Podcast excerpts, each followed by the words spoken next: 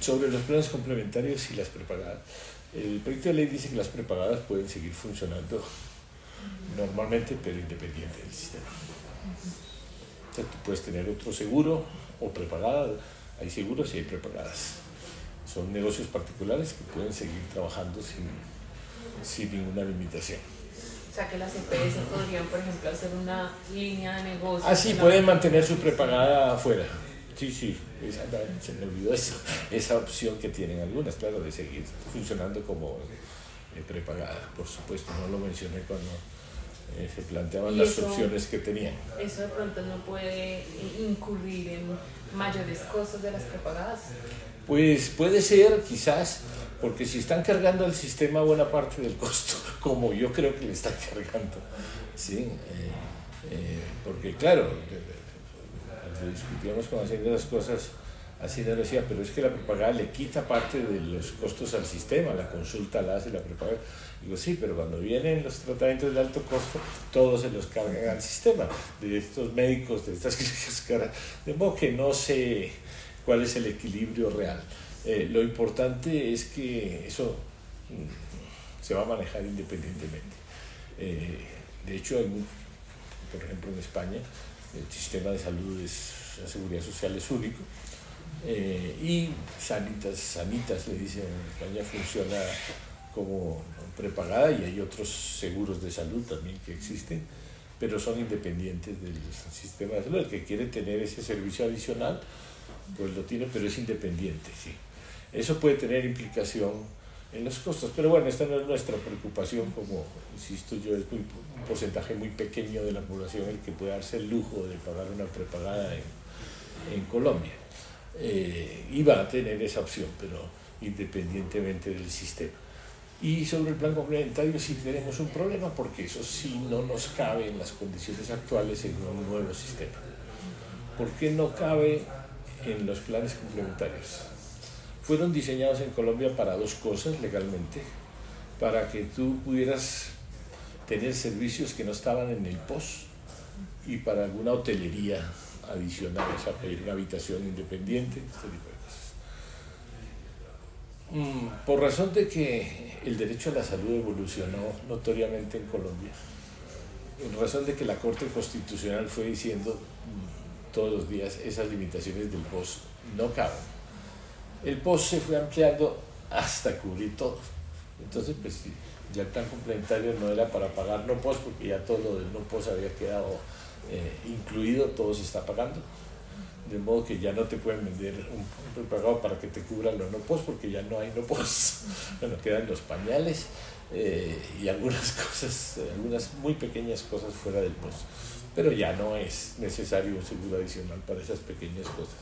Y para hotelería, pero ya eso no era muy comercial, entonces empezaron a vender una cosa que sí es muy problemática, que es el turno delante de la fila.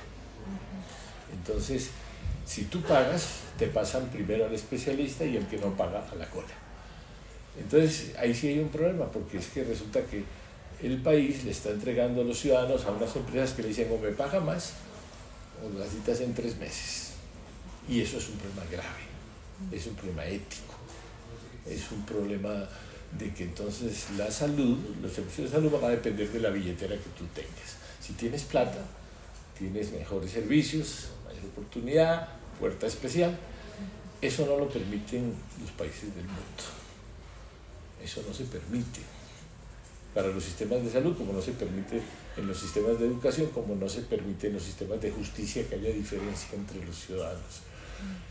Esto ha evolucionado en Colombia hasta tal punto esta mercantilización ha llevado a que ya haya incluso dos puertas de atención en las instituciones, una para los que tienen plata y otra para los que no tienen plata, pero peor aún en los sistemas de urgencias. Es decir, que la vida de los que tienen billetera grande vale más, los otros esperan en la silla Rimes. Realmente eh, esto es éticamente imposible de manejar. Pues yo le decía a un congresista, no quiero decir cuál. Digo, pues si ustedes quieren que eso siga así, escriban en el artículo de la ley, cámbienlo y escriban. La atención dependerá de la billetera de cada ciudadano. Porque si, esto es lo que quieren que siga funcionando, escriban y háganse responsables de eso. Si ustedes quieren que la atención dependa de la calidad de la atención y la oportunidad de la atención en urgencias, dependa de la billetera, de la capacidad económica de cada ciudadano, pónganlo por escrito. Es decir, una frase que, que podemos dejar de este, esta reforma es la atención en salud dejará de depender de la billetera del, del usuario. Tiene que dejar, tiene que dejar, porque así es. Tú sabes por qué no entró la privatización en Europa con el neoliberalismo y llegó al mundo entero, no llegó solo a Colombia. Y estas reformas privatizadoras. Pero en Europa no la dejaron pasar. Y en Japón no la dejaron pasar, en Corea, en Canadá no la dejaron pasar. Porque sabían que si, si, si la mercantilización lleva a lo que lleva lo, lo, normal los sistemas de mercado, los sistemas de las economías de mercado concentran el dinero. Pero las políticas sociales están hechas y la función del Estado para compensar esa extrema concentración del dinero en unos pocos. Y entonces existen políticas sociales para eh, devolverle a través de impuestos a la población servicios en educación, en salud. Pero si esos servicios los pasas nuevamente por el mercado, vuelve y se concentra el dinero y no le llega, que es lo que nos pasa hoy a las poblaciones rurales, a las poblaciones dispersas.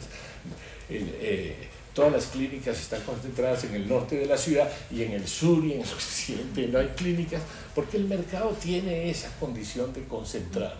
Cuando los servicios sociales entran en ese manejo de, de, de, concentrarse en quienes más tienen capacidad de pago, pues se forma un problema de equidad gravísimo en las sociedades. Y pues en ese, en ese sentido el sistema de salud, en lugar de disminuir las equidades eh, que genera el mercado de la población, se convierte en un reforzador de las inequidades de esa población. En ese sentido, pues como lo dice el articulado, se van a dejar de cobrar copagos y cuotas moderadoras. ¿Y cómo se iba, se iba. ¿Qué pasó? Sí, ¿Qué pasó? Hay cosas de la negociación con Hacienda que, que cambiaron, eh, que tuvimos que ceder. Eh, o sea, la idea, la idea a largo plazo no se suspende. Y esto quiero aclarar. O sea, el objetivo es que un sistema de salud no tenga cobros en la puerta de las instituciones, no tenga barreras. O sea, si tú no tienes plata en el bolsillo, vas a dejar de ser atendido cuando estás en situación grave o si tú, porque no, digamos que eres trabajador independiente y no has tenido ingresos este mes, estás esperando que te paguen el contrato, no has podido pagar la cotización, eh, entonces no tienes derecho a los servicios de salud, no.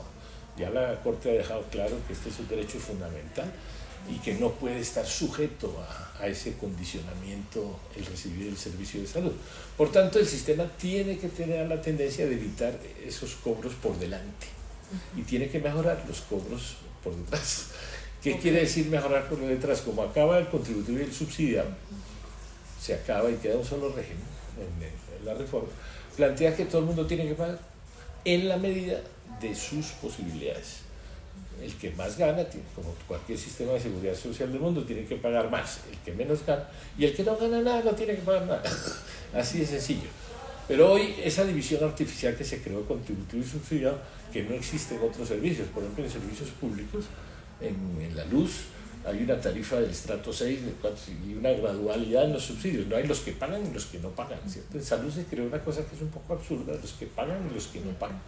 Y en los que no pagan hay mucha gente que tiene dinero puede no tener ingresos mensuales, porque no es un trabajador, pero mañana está vendiendo una finca de mil millones de pesos y entonces no está pagando seguridad social o, o, o, o que maneja negocios. Mire, los sistemas de seguridad social tienen que aprender a cobrarle a todo el que tiene dinero y tiene que tener los mecanismos para cobrarle, no por la puerta del hospital, como te digo, pero sí por la vía fiscal. Por la vía fiscal es que usted tiene su declaración de renta y no ha pagado seguridad social y tiene ingresos y tiene una obligación aquí con, con, con el Estado y con la seguridad social. Y si no, acabará cuando venda un inmueble y no ha pagado seguridad social y está vendiendo un inmueble de mil millones. Hay muchas formas de, hacer, que los estados le cobran las obligaciones según el ingreso y según la capacidad económica. No solo el salario, según la capacidad económica. Eso quiere decir que los rentistas de capital tienen que pagar seguridad social.